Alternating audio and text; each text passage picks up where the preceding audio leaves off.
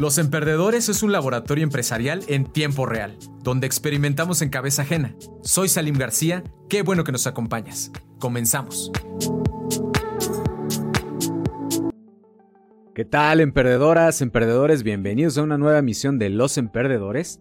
El día de hoy vamos a estar hablando de, un tema bien específico y bien importante que son los negocios farmacéuticos y médicos, es decir, laboratorios, eh, otro tipo de laboratorios que fabrican medicamentos o que fabrican suplementos alimenticios.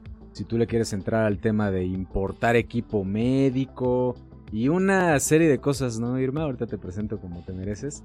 Pero bueno, para darles contexto de eso vamos a estar hablando hoy, así que pues te interesa mucho si estás en este tema del rubro médico, farmacéutico, laboratorios, etcétera, etcétera. Y la palabra clave de hoy es Cofepris.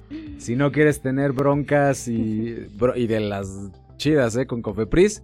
Pues acá está la experta, bienvenida Irma Hernández, bienvenida, directora general de Covelar.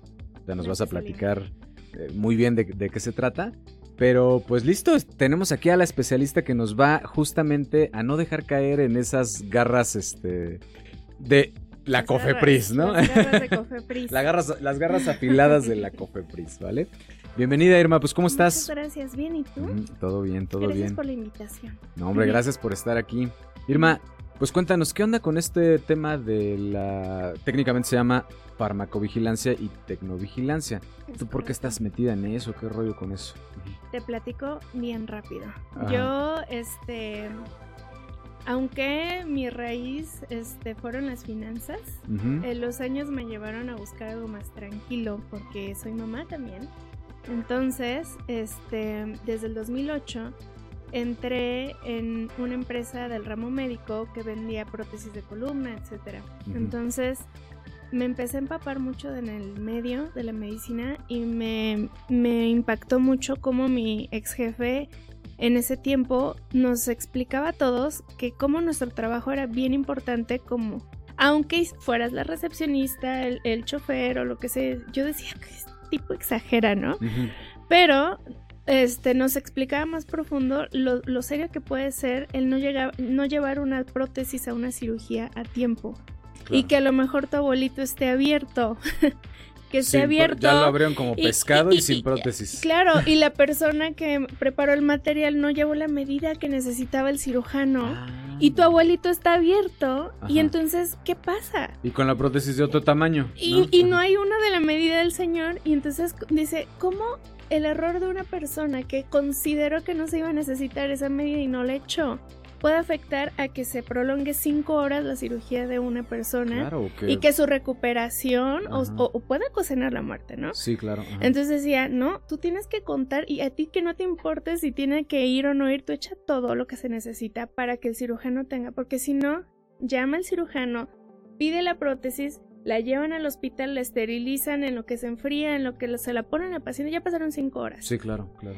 Entonces, este, me empezó a gustar un poco eso y entender cómo esa parte y más adelante todo lo que viene detrás, las obligaciones de las empresas que se dedican a vender ese tipo de productos, las obligaciones así como todos tenemos que, que- que reportarnos con el SAT, la gente del medio de la salud tiene que reportarse con COFEPRIS y tiene que cumplir con un montón de cosas para poder vender ese producto porque va dentro a veces del cuerpo humano y entonces tiene que cumplir con regulaciones que mucha gente desafortunadamente no entiende y no conoce y al ignorarlo incumple y al incumplir se mete en líos muy grandes. Claro, o sea, Entonces- legales y Sí, también, como le- lo que acabas de decir, humanos, ¿no? De Claro. chin, ya le causé quién sabe qué daño a quién sabe qué persona, ¿no? Mm, Sí, no, no, a mí me ha tocado uh, casos, ver casos muy graves, este, de que pues también en medio de la medicina hay mucho cajuelero, le llamamos cajuelero, le Ya me llamamos, imagino. sí, hay mucho cajuelero, hay mucho cajuelero, no Como voy de a decir nombres, Eh. pero, este, Como de autopartes, pero de prótesis de Sí, columna vertebral, sí, ¿no? Sí, sí, o sea, hay mucho cajuelero. ¿Qué es un cajuelero? En el medio de la salud, un cajuelero es una persona que importó productos médicos este, sin registro. Este, o que hace, pues, lo, lo, pues, son hechizos, pues. Entonces, te venden manda a hacer una con el cosa, herrero. Sí, sí, sí, aunque te rías, o sea, te voy a contar bien rápido. hubo un caso de el chip de hueso se usa mucho en cirugías de ortopedia. ¿El qué, perdón? Chip de hueso se Chip de llama. hueso, ok, ujú. Que es, eh, viene del hueso humano, que está procesado, que tiene que ser hueso donado, que lleva un procesamiento especial, que te lo cortan en pedacitos. ¿Para qué sirve el chip de hueso? Para que cuando te operan, por ejemplo, este mm, la cadera o lo que sea, o la rodilla, te ponen un poco, cuando te ponen la prótesis, te ponen un poco de chip de hueso para que pueda afianzar mejor Mm. la prótesis con el cuerpo, ¿no? O sea, para que amolde la prótesis con el, Ajá, más o hace, menos. hace que lo acepte un poco mejor y que la recuperación sea más fácil. Cuesta, obviamente, ¿no? Bueno, pues estoy hablando que en el 2008 tal vez un, un centímetro cúbico de chip de hueso costaba 7 mil pesos. Pues hubo un güey de Cuernavaca que se le ocurrió hacer su versión de chip de hueso, pero de, De- borrego. de- ¡De borrego! ¡Salim de borrego! Se fue, a, se fue a conseguir huesos en la barbacoa. Era un güey muy listo, pero, o sea. Yo siempre he dicho, si los mexicanos usáramos esa inteligencia tan grande que tenemos Para el bien. para el bien, haríamos cosas muy chingonas. Ajá. Pero este güey hizo chip de hueso para humano, Con hueso de borrego. con hueso de borrego, y se, y, y se coludió con muchos médicos para que metieran el chip de borrego y que lo cobraran como chip de hueso. Y entonces la reacción secundaria evidentemente era un rechazo de la prótesis en los pacientes. Claro, por la genética, entonces, ¿no? Entonces ¿qué sea. pasaba? Que iba el doctor, el paciente con dolor, no se recuperaba, no se recuperaba, doctor no aguanta y no aguanta y no aguanta. Ah, híjole, te rechazó, te- tu cuerpo rechazó la prótesis. Y no era la prótesis, era el... Era el borrego, güey. no puedo decir groserías, pero Debe- era el web... eh, Debió haber comido más barbacoa previamente. Sí, o sea, sí, era el, el chip de hueso, que no era de humano, era de borrego. Y entonces el doctor cobraba doble porque te quitaba la Sí. prótesis, te ponía otra y en, ya en esas ya te ponía chip del bueno. Vámonos. Pero tú te enteras, no, tú despiertas de una cirugía y dices, doctor, gracias. Doctor, gracias por operarme. Y no sabes las cosas que te hacen cuando estás en una cirugía. Claro, claro. No, aparte uno tiene a los doctores aquí, ¿no? Claro. O sea, tú hablas con un doctor o piensas en un doctor y pues es así en el pedestal, ¿no? Que- No, y el medio de la salud es muy lucrativo. Desafortunadamente muchos doctores se han prostituido mucho. O sea, en el tema de que ven lo lucrativo que es vender prótesis, vender cosas que de repente ellos por fuera abren su negocio, un ortopedista, que también no voy a decir nombres, pero hay muchos que Ah, hacen bueno, lo mismo. o sea, todo esto que nos dices son casos Son- reales. Son, casos reales. Yo los vi, conozco a Ajá. las personas. No son cuentos Sí, chinos. no, ahí, no, ajá. no, no, están en el Ángeles y así, o sea, no, Vámonos, es gente muy pesada de sociedades mexicanas establecidas y los ven como eminencias, pero son doctores que abren su negocio por, con obviamente con terceros, de, ah, pongo mi empresita de terapia física, mando al paciente primero a terapia para que se sienta mejor. Para ir calentando. Para ir calentando, ya le ensarté 15 mil pesos en terapias. Ujú, 10 terapias de 1500, Salim. Dices, no es tan pesado, ¿no? No se va a curar porque ocupa algo más. Sí, una Más cirugía o algo. ajá. Tiene otra empresa, a su vez, de que vende la descompresión espinal, un aparato más grande, el tratamiento ya te cuesta 70, 80 mil pesos. Vámonos. Ajá, Los pagas porque dices, bueno, chance y quedo. Ajá. No vas a quedar tampoco. ajá. Entonces, ¿qué sigue? Uh, te tengo que operar. Y adivina quién le va a vender las prótesis. Claro. Él mismo, pero el Sí, doctor. otra empresa. otra empresa, una empresa del doctor a nombre de, de la tía, de la prima. Y entonces el doctor ya hizo un negociazo. Porque después de la cirugía te vuelve a mandar a la terapia. Y así. Y entonces, ¿cuántos doctores operan al menos una vez a la semana? O dos veces a la semana, o cinco veces a la semana, son millonarios. Y ahorita ya tenemos ahí a varios escuchas ahí tomando nota de sus negocios circulares. ¿Y, y, y qué pasa? ¿Y qué pasa? Que después de una cirugía tú despiertas y dices, wow, me salvó la vida este hombre, gracias. Pero tú no sabes todo el negocio que ya lleva haciendo contigo por meses. Y a veces no necesitabas tantas cosas, y, y pero te las hacen gastar. Y entonces tú, tú no sabes. Ahora, muchas una de las cosas que he aprendido en el medio con los años es que también no tenemos la cultura de preguntar Mm. como paciente, como una persona enferma que eres, y si te dicen te van a operar, tú dices sí, pues lo que se necesite, ¿no? Pero nunca le preguntas al proveedor, o sea, porque hay doctores que hasta eso te dicen, oye, para que te salga más barato, llama a este número y, y, y, y págales directo, es su empresa. Cuando te dicen eso, es el primer foco rojo de que es su empresa. Ese es número uno. Pero lo que a mí me sorprende es cómo de repente, este, pues llaman y oye, es que me cotizó el doctor esto que voy a ocupar para operarme a tal fecha. Coordinan la cirugía y todo. Y a veces las personas no preguntan, oye, a la, al vendedor, por decir, sí, oye, ¿tiene registro sanitario esto?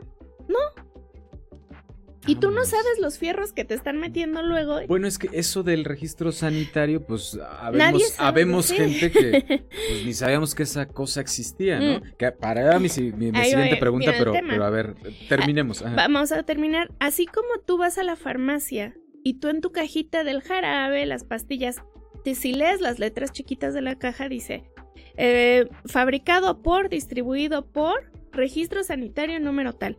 Si no hay registro sanitario, no es legal que se venda ese producto. Estás comprando el hechizo. Sí, puede ser. Entonces, imagínate, si medicamentos de venta libre, un paracetamol o un ibuprofeno, requieren un registro sanitario, ahora imagínate una prótesis que va dentro de tu cuerpo. Claro, sí, sí. Hay medicamentos controlados, hay un montón de cosas. Entonces, todo eso necesita. ¿Qué es un registro sanitario? Es la aprobación de COFEPRIS para que se pueda vender un producto médico en México. Porque ya tiene todos los estudios que lo avalan, ¿no? Exacto. Hay muchas clasificaciones y dependiendo de la gravedad o del, del riesgo que implique para la salud, es la cantidad de estudios clínicos que pide COFEPRIS que COFEPRIS, cabe mencionar, es una de las reguladoras más estrictas en Latinoamérica, es la segunda más estricta. Y de verdad, quien tiene un registro, quien logra un registro en, COFEPRIS aquí en México, puede registrar en otros países muy fácilmente, porque va a tener Sí, porque ya se pasó. Ya va a tener, ajá, ya está arriba del estándar de lo normal. Mm. Entonces, si ya registró en México, es un 98% posible que pueda registrar en otro país sin problema, porque va a cumplir con la documentación. Son muy estrictos y son de si no tienes el papelito 98, no te doy el registro. Son muy estrictos. Pero porque, y, se fijan mucho, y debo, eso sí debo de reconocer, que sí son, se esmeran mucho en, y son meticulosos en la revisión. Para, dar una aprobación tienen que revisar todo con lupa para que sí den una aprobación. ¿Por qué? Porque implica la salud de todos los mexicanos. No, no pueden aprobar algo que sea riesgoso para las personas. Entonces, por eso es que obviamente cuesta. hacer cuesta un registro, porque también obviamente a mí me ha pasado que voy mucho a ferias médicas en el extranjero. Y hay cosas que tú ves tan novedosas que dices, caray, ¿cómo no tenemos esto en México? Lo que te decía de lo de, lo de los implantes de columna.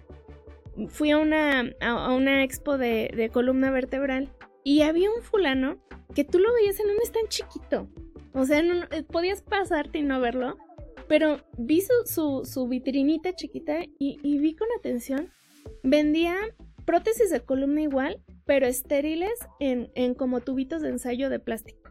O sea, y yo dije, Oye, no inventes, si tuviéramos eso estaría fregón, porque si pasa lo del viejito, ya no tienes que pasar por las tres horas de la esterilizada a la hora. Llega y méteselo, cabrón.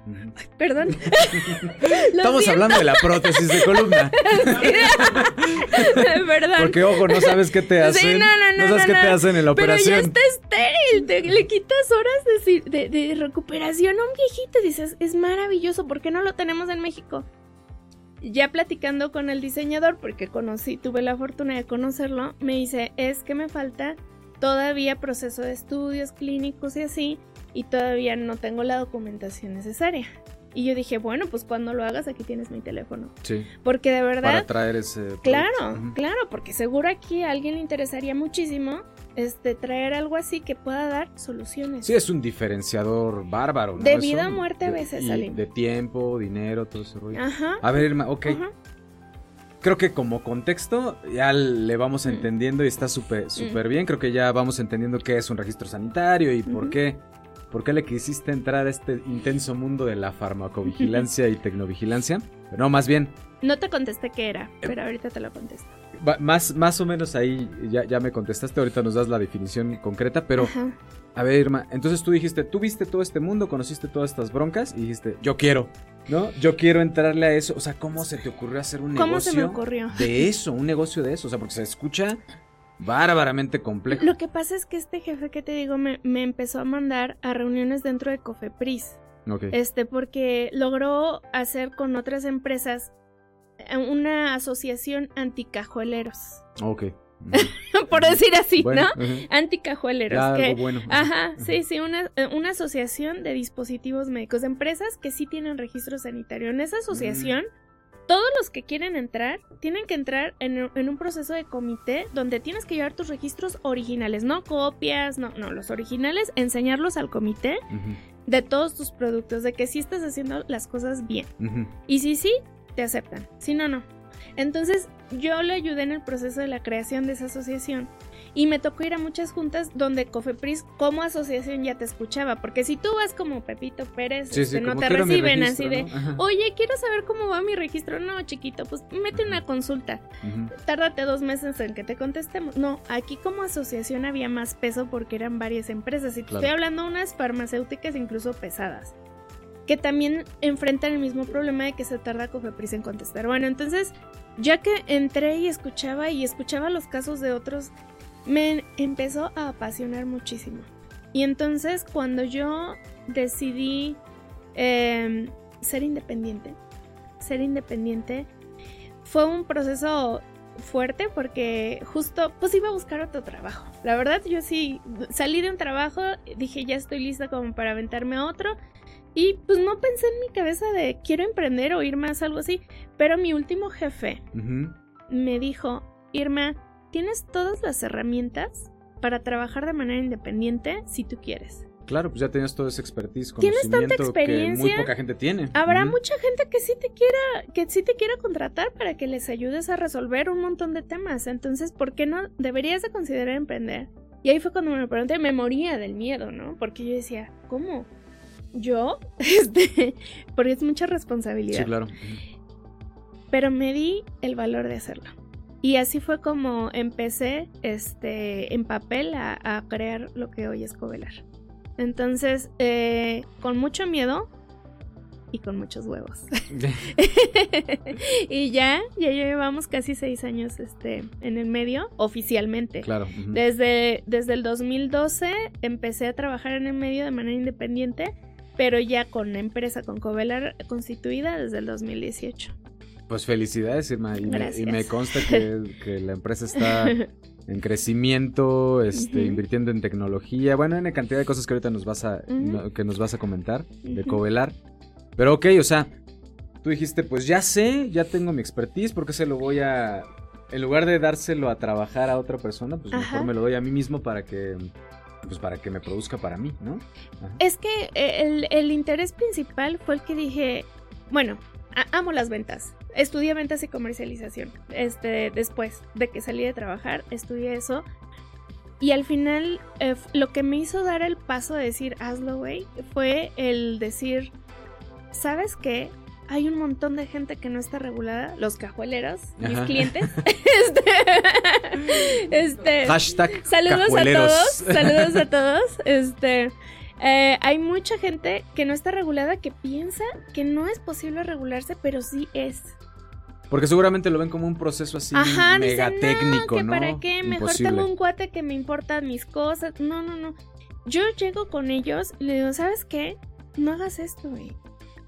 Mañana puede ser tu abuelita la que ocupe tus fierros. ¿Te gustaría que meterle esos fierros y que a lo mejor algo esté mal en la prótesis que tú estás vendiendo? No hagas eso. Porque incluso había clientes que vendían cosas como para clips de neurisma, Salim. Chuecos. No, hombre, así que eran grapas de esas de Sí, engrapadora. sí, y dices, güey, ¿cómo? Para un poco, no hagas eso. Entonces, a esos es a los que trato de concientizar más. Son como cliente número uno de, güey, sí se puede, vamos, a- te ayudo a buscar un, un, un, este, un proveedor, un fabricante que sí cumpla con los documentos. Te evalúo sus documentos y te digo, este sí, este sí.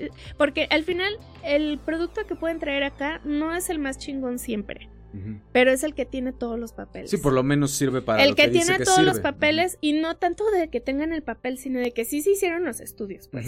¿no? Sí. Entonces, si tienen los papeles es que hicieron los estudios y si está comprobado que no es riesgoso, tráetelo, Claro. tráetelo. Sí, pues es como, vamos a decir, como cualquier otro producto. el ¿no? error que cometen muchos es que se van por el precio.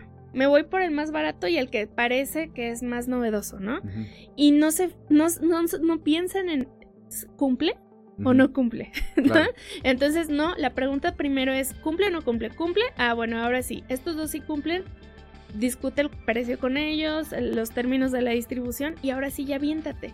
Pero ya lo seguro, no, no te vas al arriesgo, a lo arriesgado. Porque aquí, ante, en las autoridades, tienes dos obligaciones. Una, que tus productos tengan registro sanitario.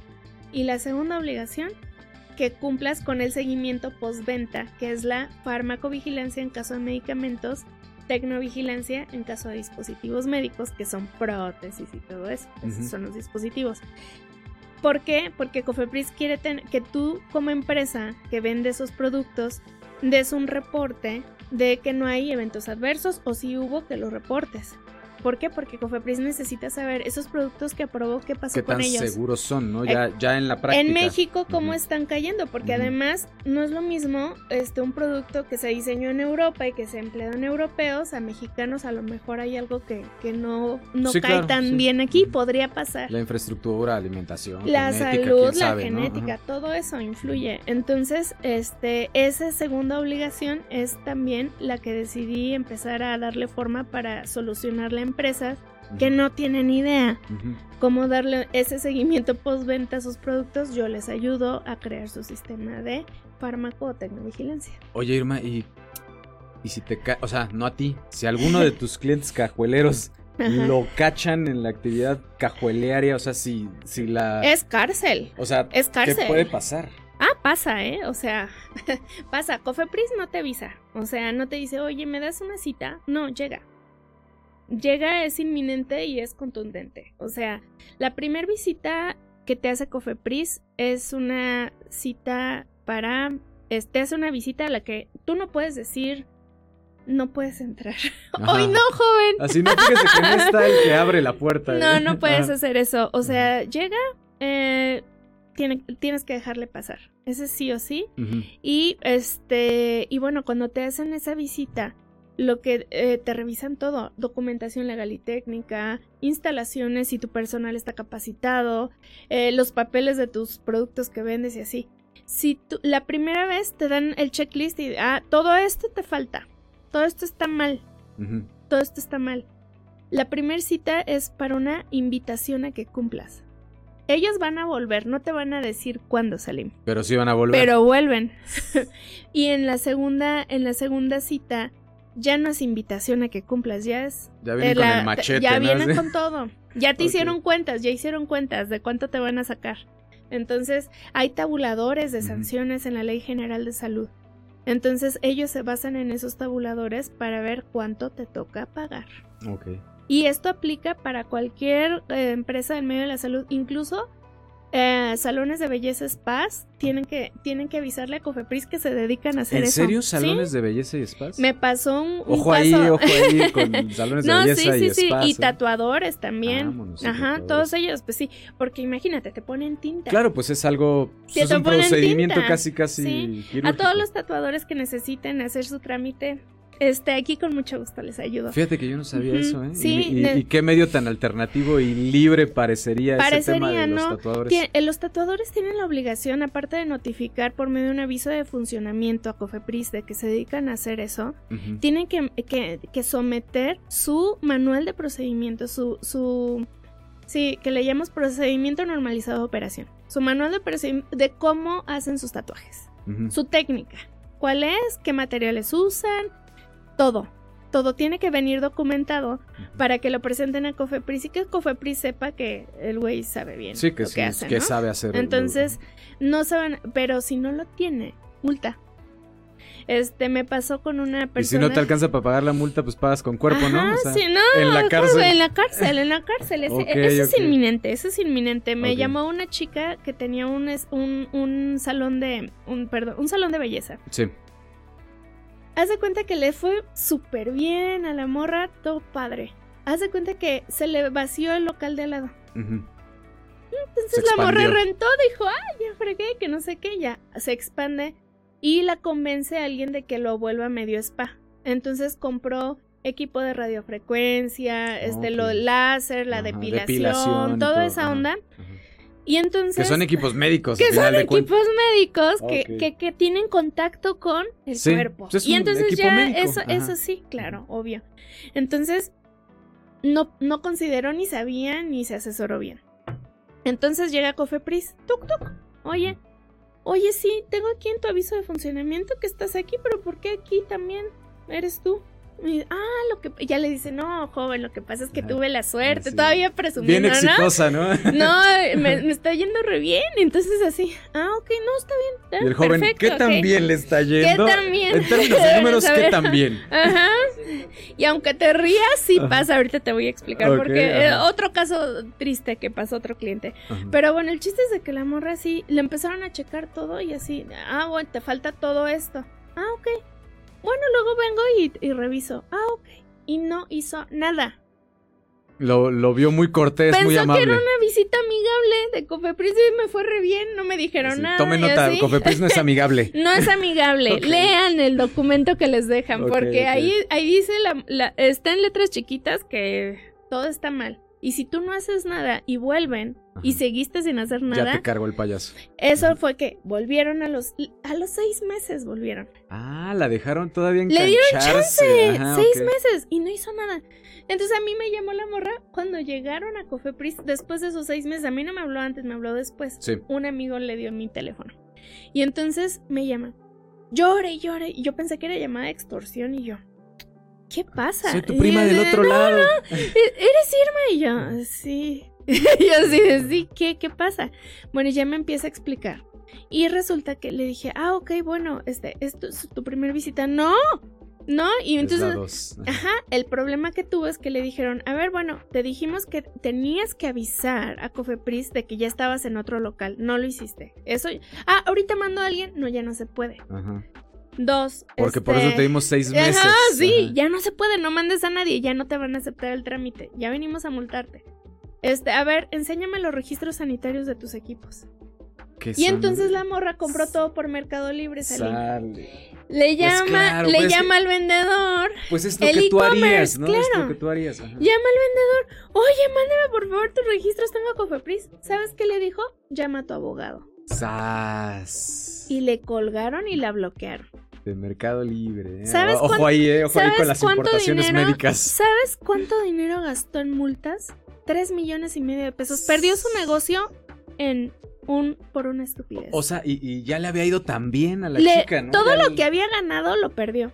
Y no se fue a cárcel porque Dios es grande, pero de verdad, es- si hubiera alguna paciente que se hubiera quejado, el famoso caso de la Alejandra Guzmán, que le metieron cosas que no eran, aceite de bebé, No me lo sé, pero luego me lo Tratamientos, tratamientos este, estéticos que luego ofrecen con productos milagro y no tienen registro y no tienen razón de ser. Ya, y por y eso les luego quedan deforman con y- la cara de ¿no? Exacto, De sí, la- no, sí, porque no te meten lo que te dicen que es, te meten otra cosa y te y entonces vas, te quejas, puedes demandar. Esa, esa gente puede acabar en la cárcel. Órale. Y, y, y, y, lo- y la cajueleada Por cierto, te es traes esta chica a los sí. emprendedores para que nos diga Luego te la de su traigo. Luego te la traigo, pero va más allá de lo médico. Entonces es el tema de, de ayudar y de asesorar, de regular a la gente que, que no digo que esta mujer haya sido una mala persona. No, por supuesto que no. O sea, No, simplemente no pudo sabía haber sido nada tu de eso. prima, pudo haber sido mi tía, pudo haber sido una amiga que con mucho amor y mucha ilusión quiso poner su changarro, ¿no? Y No, dijo, y "Lo en algo dar". tan, vamos a llamarlo así, en algo tan común como una estética, ¿no? Que tú puedes pensar, pues yo qué necesito para una estética, ¿qué me van a Exacto. pedir, no? Si no estoy vendiendo ciencia de cohetes ni medicamentos, es una estética. Ojo Exacto. ahí, ojo ahí, tema de estéticas. Eh, Exacto, entonces no. Hay cosas donde involucra el tema de la salud, los alimentos, este, todo lo que lo que implique un contacto con el cuerpo que va dentro del cuerpo, pues, lo- son, son las- los alimentos. Claro, sí, pues te lo comes y lo procesa tu cuerpo, algo va a pasar. Algo a Hay pasar. regulación para las empresas de alimentos. Justo también tengo un cliente de eso y, y pues sí, eh, eh, igual le llegaron, no, tenía un desastre, tenía popo de ratas en el almacén, tenía todo lo que no debería tener Eran Choco Crispies. y, le vendía cosas al Oxxo, al Sams a- y dices, híjole, ¿cómo? Y tenía un cochinero y entonces... Pues es el, no puede ser posible. Pues es que siempre he estado así. No, pues peor aún, ¿no? Ajá. O sea, de tener cosas que, que en su mismo empaque decía, esto tiene que estar de 0 a 9 grados y no tenía ni refri. ¿Cómo vendes hielo sin congel y no querer gastar en un congelador? Sí, claro. Es que Irma cuesta mucho la luz. ¿Y cómo voy a comprar un congelador? Ajá. ¿Me explico? Sí, sí, ahí, pero ahí dice que tiene que estar a Pero 0, 9 además grados. llevo 20 años vendiendo esto. Pues ¿por qué ahorita? Diles que no puedo, que después. O sea, Y este cliente, eh, por, también porque le cayó la ley, ¿no? le O sea, cayó y, y- y- y se enojó. Y mira, pleitos conmigo. Mira, yo estoy muy acostumbrada a que mis clientes me odien en cierta etapa del porque proceso. eres el mensajero de la muerte, ¿no? Porque me toca decirles las cosas como Claro. son. O sea, yo siempre, y siempre les digo, mira, yo mientras te pueda decir las cosas como son, yo no te voy a decir lo que quieres escuchar, te voy a decir lo que es, me Lo estás es, pagando para decirte lo que es, lo que se puede, lo que no se puede, y qué va a pasar si eliges A y qué va a pasar si eliges B. Eh, me pagas para eso. No para decirte lo que quieres escuchar. Sí, Tus claro. empleados te tienen miedo y no te dicen las cosas como son. Yo Claro. no. Tú a mí me estás pagando para que te solucione algo. Entonces, tienes que hacer lo que te digo como te digo, si no, las multas van a ser muy grandes. Entonces, pero oye, ¿por qué tan caro? Que no? Es lo que es. O pagas la multa, Sí. que te sumen las multas y... Ah, no, bueno, entonces sí.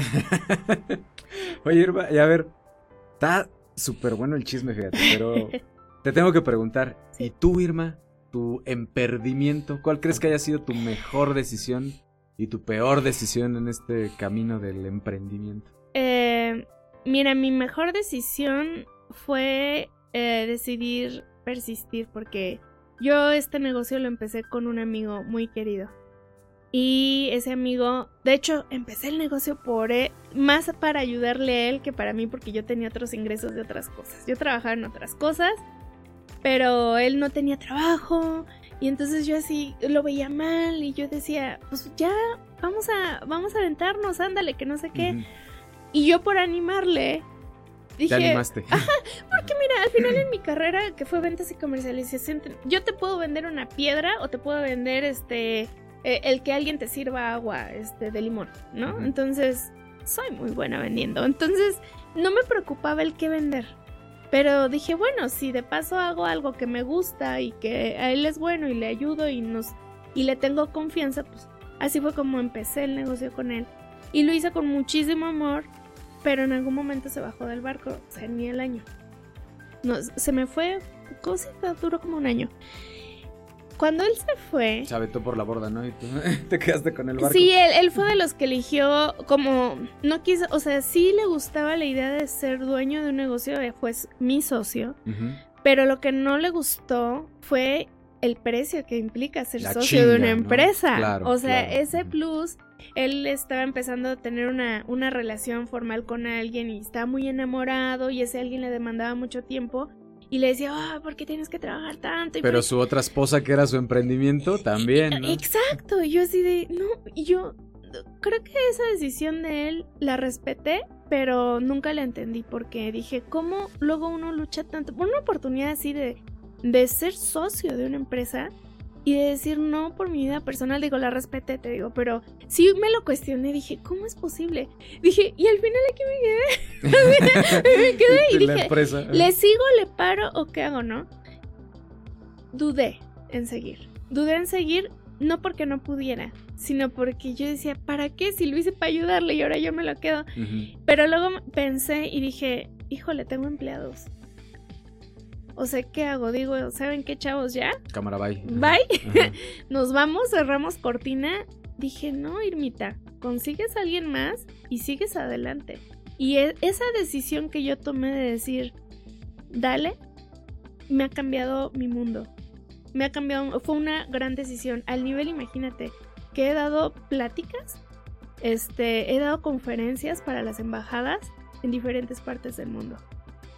Ya sea en línea, ya sea presencial, me han invitado a embajadas a dar pláticas de regulación para empresarios extranjeros que quieren traer sus cosas a México y ha sido de las cosas más bonitas. Imagínate Claro.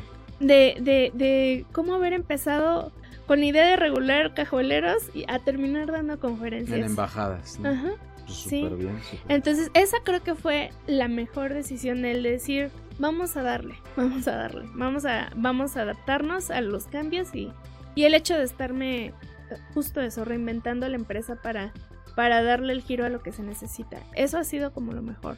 Lo peor, Híjole. Am, el lidiar con clientes difíciles que te piden este, hacer cosas en contra de lo que yo creo. Ese ha sido un tema duro de aprender a decir no. Bórrale ahí, ponle esto, ¿no? Ajá, de, güey, es que, ¿y si me ayudas acá? O, o, o, ¿sabes qué? Más bien, asumen, asumen que uno, al ir a solucionarles un tema de que les visitó Cofepris y no cumplen, que yo voy a maquillarles su empresa, ¿sabes? Y Claro. no, yo no maquillo. Tú gastas, tú corriges, yo te digo qué corregir para que te bajen las multas y a partir de aquí tienes que hacer las cosas bien. Y entonces así de, no, es que yo pensé que nada más, ah, ¿me explico? Y yo, a que ver, me venías a echar o sea, porras, ¿Me ves cara de maquillista o qué? ch- O sea, no. o No éramos amigos, no, Irma, ¿qué no, no, no, no. Entonces, yo así de, bueno, y la otra es que creen que uno es Harry Potter, Salim. Que Ok. creen que uno hace magia. O sea, de, a ver, no cumples con este documento y entonces, este, y no te dicen luego la verdad. Ya. Eso me pasó con un proyecto Sí, sí. muy grande, increíble, de, un- de una empresa australiana que vende en 49 países y ya estaba por empezar a vender en México. Y le faltó un documento y el líder de proyecto, que era el que me pasaba toda la información, me mintió de un estudio que no estaba hecho y que nunca se hizo y que yo no sabía que no se había hecho. Y entonces me manda el papel, ¿no? El documento y lo empieza a revisar. No tenía sentido lo que decía, o sea, era falso como... Pensaba que no lo ibas a leer. Ajá, Ajá. y entonces le dije, oye, esto está mal. No, que hay, hay que luchar por el registro, Irma, por favor. le digo, pero Ajá. esto es falso. Ajá. Le digo, esto no sirve. Te voy a decir por qué no podíamos ni siquiera, ni siquiera, ni siquiera, ni siquiera considerarlo. Era el estudio de estabilidad. Era de un jarabe.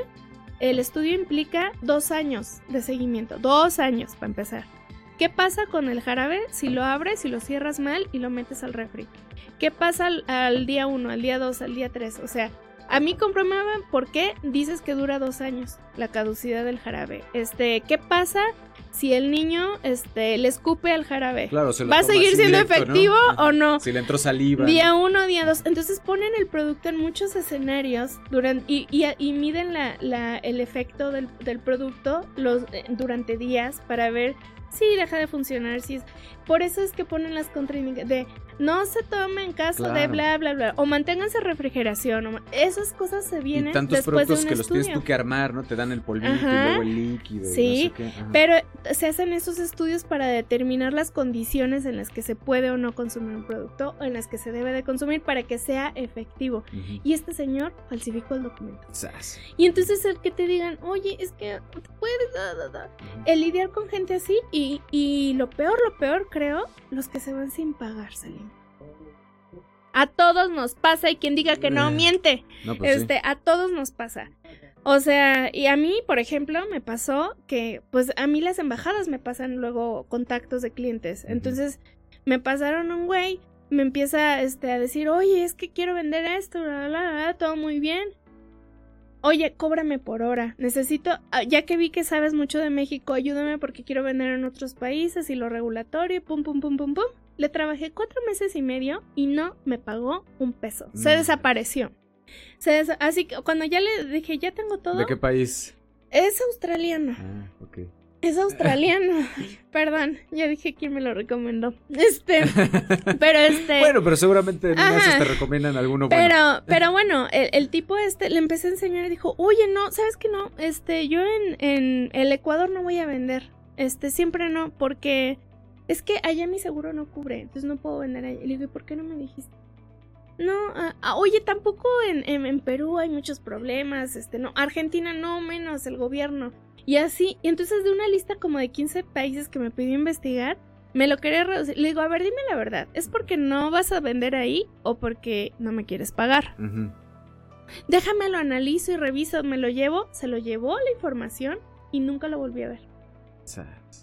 Y pasa. Y, y da coraje porque dices, le dedicas tanta pasión, tanto compromiso y tanta, tanto cariño a un proyecto. Bueno, al menos yo sí soy con mis proyectos. Sí soy de. Me gusta saber todo lo que. hacia dónde quiere llevarlo, no solo en la parte regulatoria, sino en la parte de ventas. ¿Qué estás proyectando? ¿Con quién, quién vas a vender? ¿Cuál es tu idea? Para también, pues, meterle un equipo a la altura de lo que quiere el cliente, ¿no? Claro. Entonces, pagar nóminas y que se vaya, o sea, yo no le dejo de pagar jamás a mi gente. Sí, porque, oigan, no nos pagó el cuate este. No, o sea, yo religiosa, yo algo que como empleada que fui, como godín que fui, o sea, yo sé lo que implica que de repente te digan, mañana no te puedo pagar, dame chance un día, dame chance dos, y si tienes que pagar la renta, ¿qué haces? Sí, claro. Entonces yo esa parte la respeto y la cuido y la defiendo un montón de mi gente. Entonces, el hecho de que un cliente te diga, no te pago, tú estuviste pagando nóminas y que se vaya ese dinero a la basura y el tiempo que invertiste, que pudiste invertir en alguien que sí pagara claro. y que sí apreciara tu trabajo, esa es la parte que ha sido la más dura en, entre otros temas, pero en general creo que ha sido lo- la parte más difícil.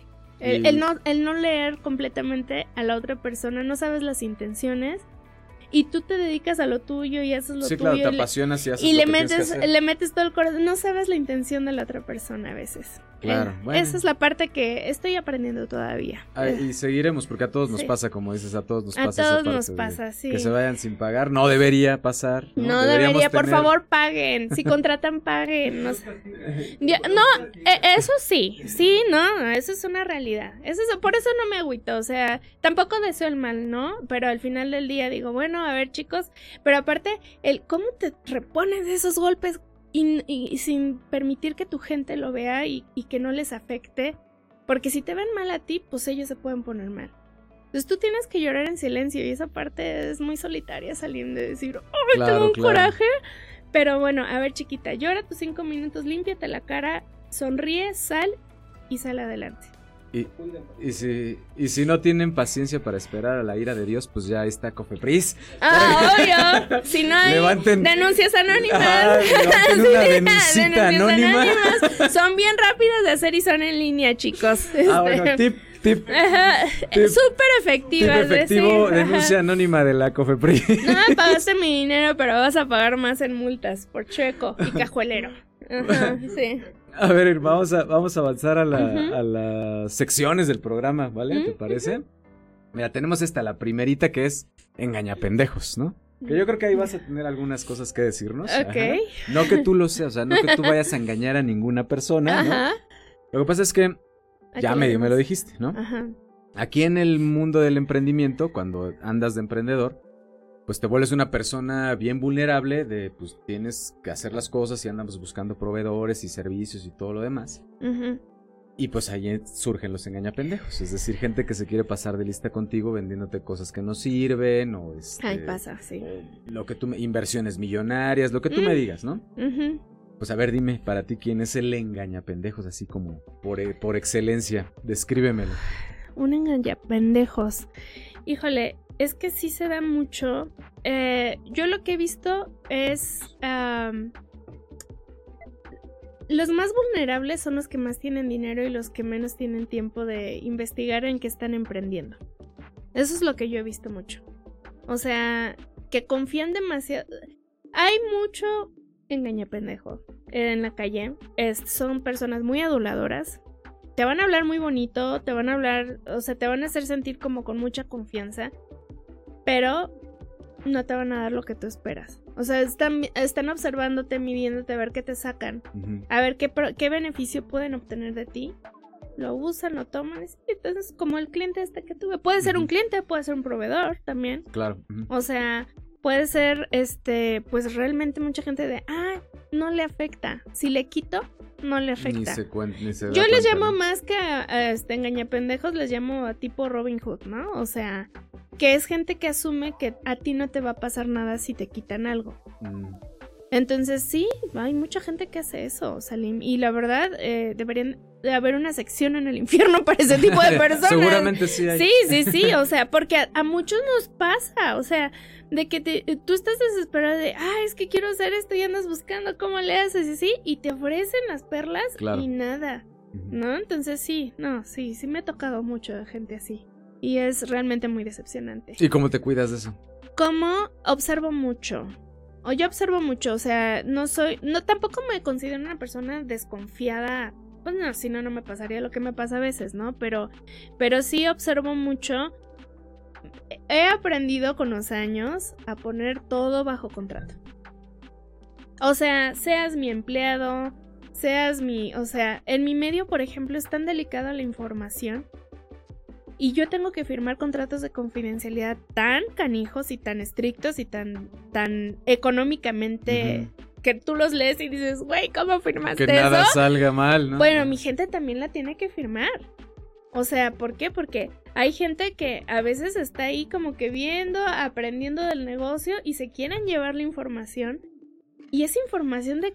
Estamos hablando, en el caso de registros, del cómo hicieron un producto. No puedes soltarle esa información a cualquiera. No, pues sí. Entonces... Lo, te lo copian y lo sacan más rápido. exactamente, o sea, no puedes... este Yo, por ejemplo, en, ese, en esos casos fracciono los documentos siempre para que no una persona no lea un documento completo. Soy cuidadosa, tengo mis medidas. Y en caso de los, los engañapendejos, volviendo a ellos, es me protejo mucho como por medio de contratos. Si va a ser una relación a mediano largo plazo, sí. Términos y condiciones y así se reduce un poquito el ya me gusta ser muy transparente lo soy con mi con mi gente y con mis clientes entonces y con mis proveedores también o sea trato de que todo esté muy claro de a ver tú me vas a dar esto yo te voy a dar esto bajo estos términos te parece no te parece sí tiene que ser un ganar-ganar. Y si se da eso y se pasa en papel, es mejor, porque ya hay semáforos y tú ya puedes tranquilamente dedicarte a lo que estás haciendo y ya sabes qué tienes que esperar de la otra persona. Y si hay algo que no te gusta, oye, Sí, Acuérdate tienes que, que respaldar. Yo sí, recomiendo mucho eso, el, el, poner las cosas por contrato para evitar a los engañapendejos. Definitivamente, 100%, muy recomendable. Pues muy bien. A ver, ahora la, que viene te va a gustar, la pregunta del millón. Ay, caramba. Ahora te voy a dar un millón de pesos imaginarios. ya Saquen el tequila, por favor. ¿En qué te los gastas, no? El, ¿En qué lo inviertes? ¿En qué lo inviertes? O sea, tienes un millón de pesos que no vas a extrañar, te los regalaron, o ahí los tienes y los quieres invertir. ¿En qué negocio lo, inviertes hoy día? Híjole, buena pregunta.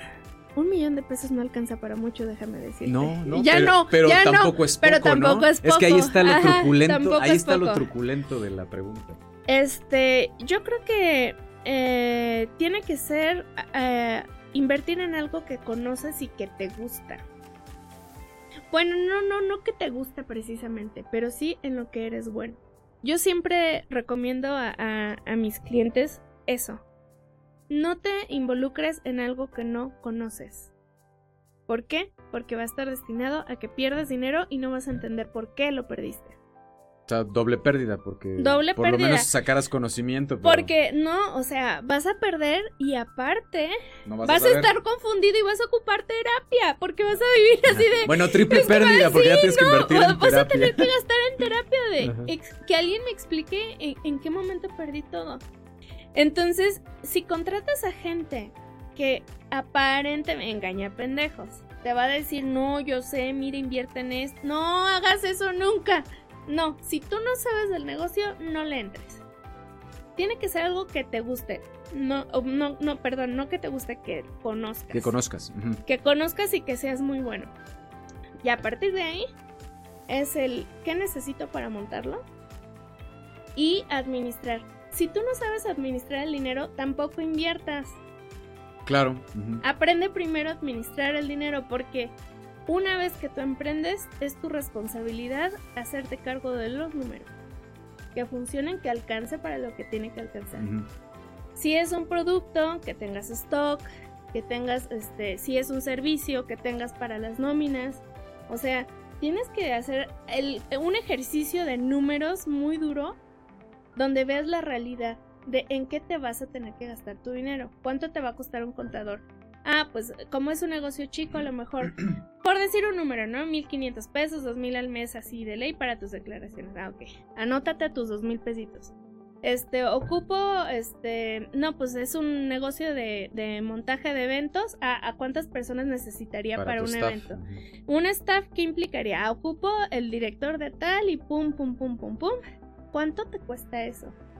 Ahora, ya que tienes esos números, multiplícalo al menos por seis meses, al menos, en lo que vas a conseguir tu primer cliente. Haces los números así, ¿te va a alcanzar para seis meses y estar tranquilo para esos gastos este, operativos? No, pues sí, te sobra, ah, guárdalo. por si no te, si te no pasas de los cliente. seis meses. Ajá. Necesitas publicidad, necesitas a un Salim que te ayude con esa parte, porque es buenísimo y muy recomendable. Este, necesitas invertir en, en un montón de cosas. Te va a alcanzar, No, ya se te fue el millón, Irma, ya. Hace, hace po- ya. pero no, no, no, no, no, no, no, no. Somos, si, si eres organizado, sí se puede, pero yo sí recomiendo, porque, ¿por qué seis meses al menos? Porque en seis meses te puedes enfocar a lo que quieres realmente hacer, que es vender y conseguir un cliente. Y no estar tronándote los dedos de, y si no me alcanza para la nómina, y si esto, y si lo otro. Me explico, y si tú estás preocupado, no te vas a ocupar de lo que tienes que hacer, que es hacer que el negocio Claro. Sí, por supuesto. Entonces, si los números funcionan y, y los, los juegas bien a tu favor, entonces sí, invierte, dale, y ahora sí, ponte a hacer lo que, lo que, lo que, en lo que eres muy chingón, con el tiempo te va a gustar. Pero pues al principio, Te va a costar. Fíjate que eso que dices a, a propósito de la tranquilidad financiera sí es bien importante. Por, por eso que acabas de decir. lo cambia Si tu, todo. si tu cerebro se va desgastando en tronarse los dedos de cómo voy a pagar Es un infierno. Y ya no piensas en cómo vas a producir lana. O sea, te consume tanto que ya se te va la vida ahí, ya no piensas cómo producir lana. O sea, también por eso te podría ir mal, ¿no? Como emprendedor no te puedes permitir estar angustiado. O sea, tienes que enfocarte en solucionar, no en el problema, en cómo solucionarlo, porque tu gente, o sea, yo siempre, yo siempre le digo de broma a mi gente, yo no me levanto por mí todos los días, yo me levanto por los gatos de Ana Paula, por los hijos de fulano, por lo, o sea, por un montón de gente que hay detrás que se levanta también por Covelar, en este caso por mi empresa. Entonces, no me levanto solo por irme, me levanto por mi equipo también, por mis clientes, por la gente que confía en mí. Yo no puedo agarrar y decir, ay, no, es que ya no quiero. Hace frío, que hoy Ya empezó. no quiero, este, híjole. No, ahora, también tengo una regla, ¿eh? Tengo una regla. Yo trabajo muy duro 10 meses, descanso dos. Está bien. Descanso, se vale. O sea, no hay persona que más trabaje en mi empresa que yo, pero no hay persona que descanse más en mi empresa que yo cuando me toca. Ahora, mis descansos son eh, entre comillas, ¿verdad? Porque sí, este, te metes a mi Instagram y ves mis fotos en Europa o en cu- cualquier lugar, Asia, lo que sea. Pero yo trabajo de día, pues disfruto de día, trabajo de noche. Entonces pones- tengo te mis pones al puntos y así, corriente. o sea, no, es, este, sí, sí, o sea, hay que ser responsables y todo, pero sí trato de darme un espacio también para disfrutar y descansar, porque si yo no estoy bien, ¿cómo va a estar bien mi gente? ¿Cómo va a estar bien para mis clientes? ¿Cómo va a estar bien para, para crear cosas nuevas? Si yo no estoy bien, no, to- no todo es trabajo, Salim. Sí, claro.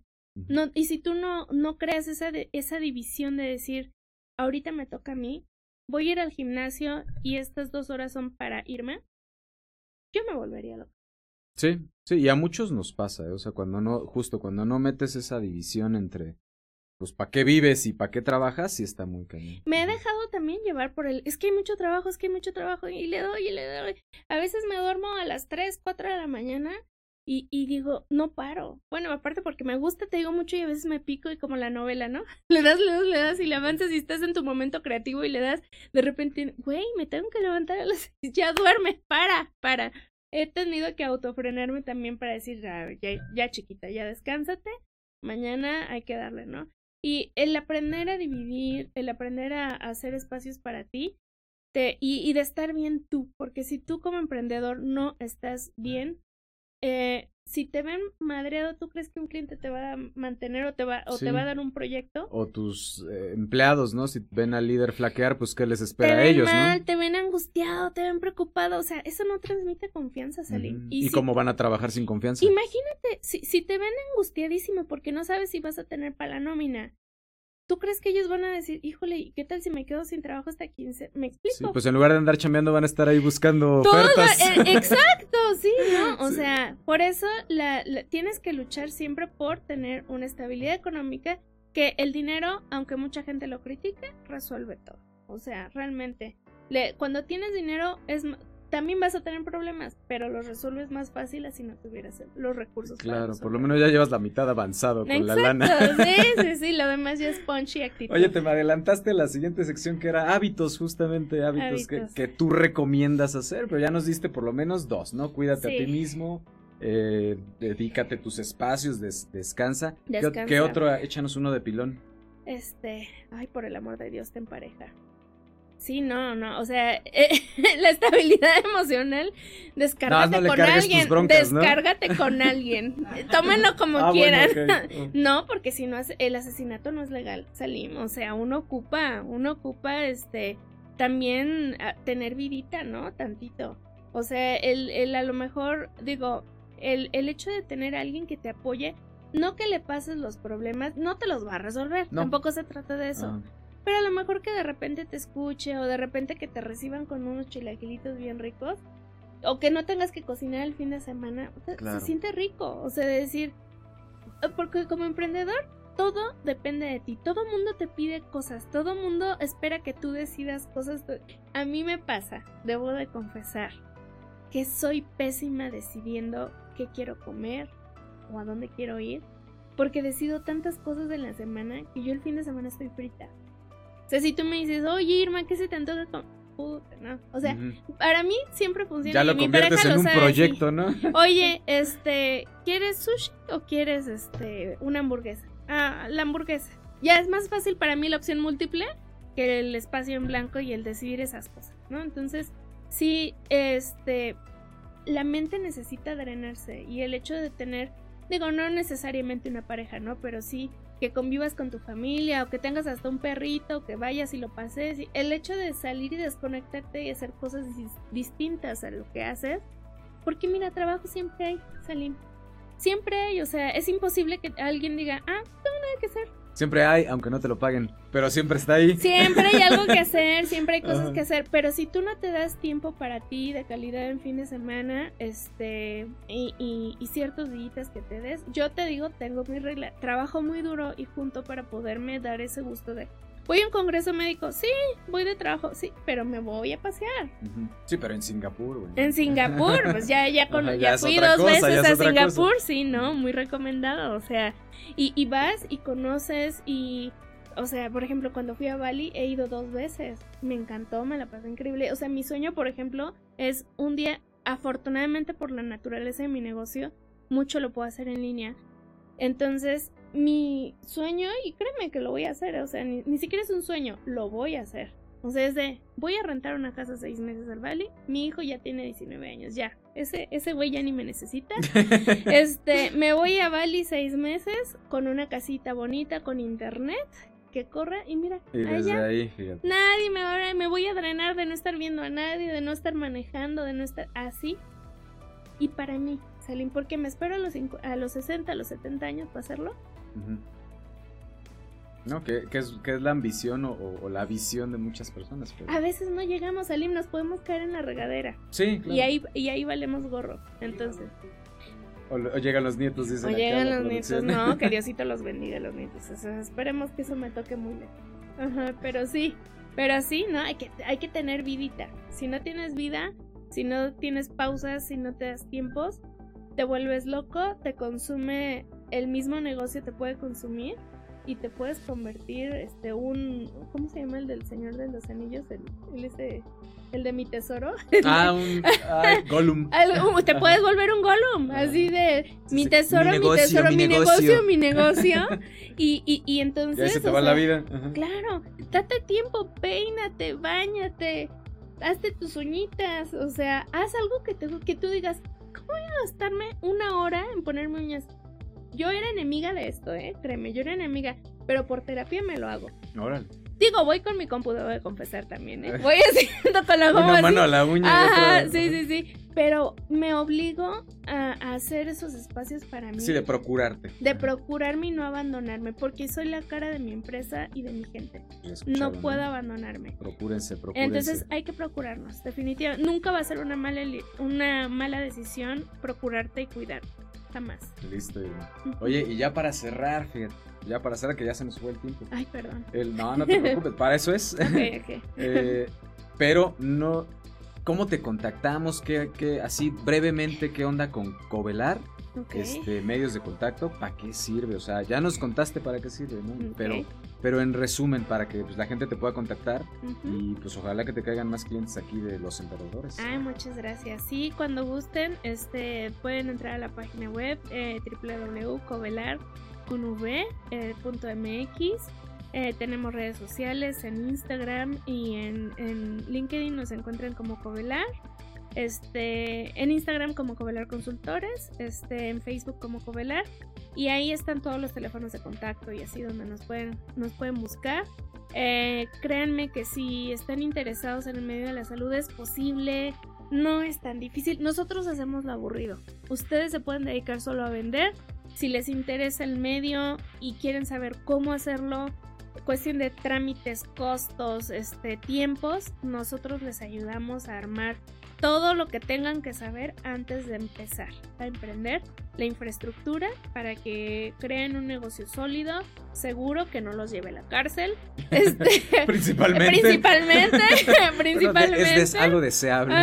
digo, este, e, en todo eso les podemos ayudar en el pre en el durante, en toda la parte de trámites que necesiten, si quieren este, contactar a un proveedor, tenemos opciones para o asesorarles a que lo busquen o ayudarles a, contactarlos. Y en el post, para el tema de farmacotecnovigilancia, este, también les podemos asesorar y, este, y pues hacemos un montón de cosas que creo que en diferentes etapas les puede ayudar y con muchísimo gusto y con muchísimo amor. Somos muy apasionados de la regulación, así que cuando gusten nos pueden contactar. Para que no se anden trayendo cosas chinas este, de chip de borrego, ¿no? Sí, cosas en cajuela. Y, la verdad es que el equipazo que tenemos, este, eh, quien sea que se les asigne su proyecto, este, además creo que ya pudieron ver que la belleza no está peleada con el trabajo de la salud. Entonces, este, somos, somos un equipazo de chicas y chicos, este, con, con muchas ganas, muy preparados, muchos trabajaron en Cofepris, así que conocemos al enemigo, este, conocemos al... ¿Dónde le duele? Ajá, sabemos qué quiere y cómo quiere las cosas, así es que en ese tema experiencia hay todo es accesible y todo se negocia siempre para que sea accesible para cualquier tipo de persona que quiera dedicarse a esto. Excelente, Irma. Pues muchísimas gracias por el resumen, muchísimas gracias por las experiencias. Y pues listo, emperdedoras, emprendedores, pues eso fue lamentablemente todo por hoy porque estaba bueno el chisme. La vamos a volver a traer a Irma para que nos siga este, chismeando del mundo Hay muchos chismes. Hay muchos chismes en, en este medio tema de la, muchos chismes. del rubro médico, farmacéutico, etcétera. Pero lamentablemente hoy sí ya fue todo por hoy. Y pues listo, nos vemos en una nueva emisión de Los Emperdedores. Gracias por conectarte con nuestros emperdimientos. Síguenos en arroba los oficial en todas las redes sociales. Hasta la próxima.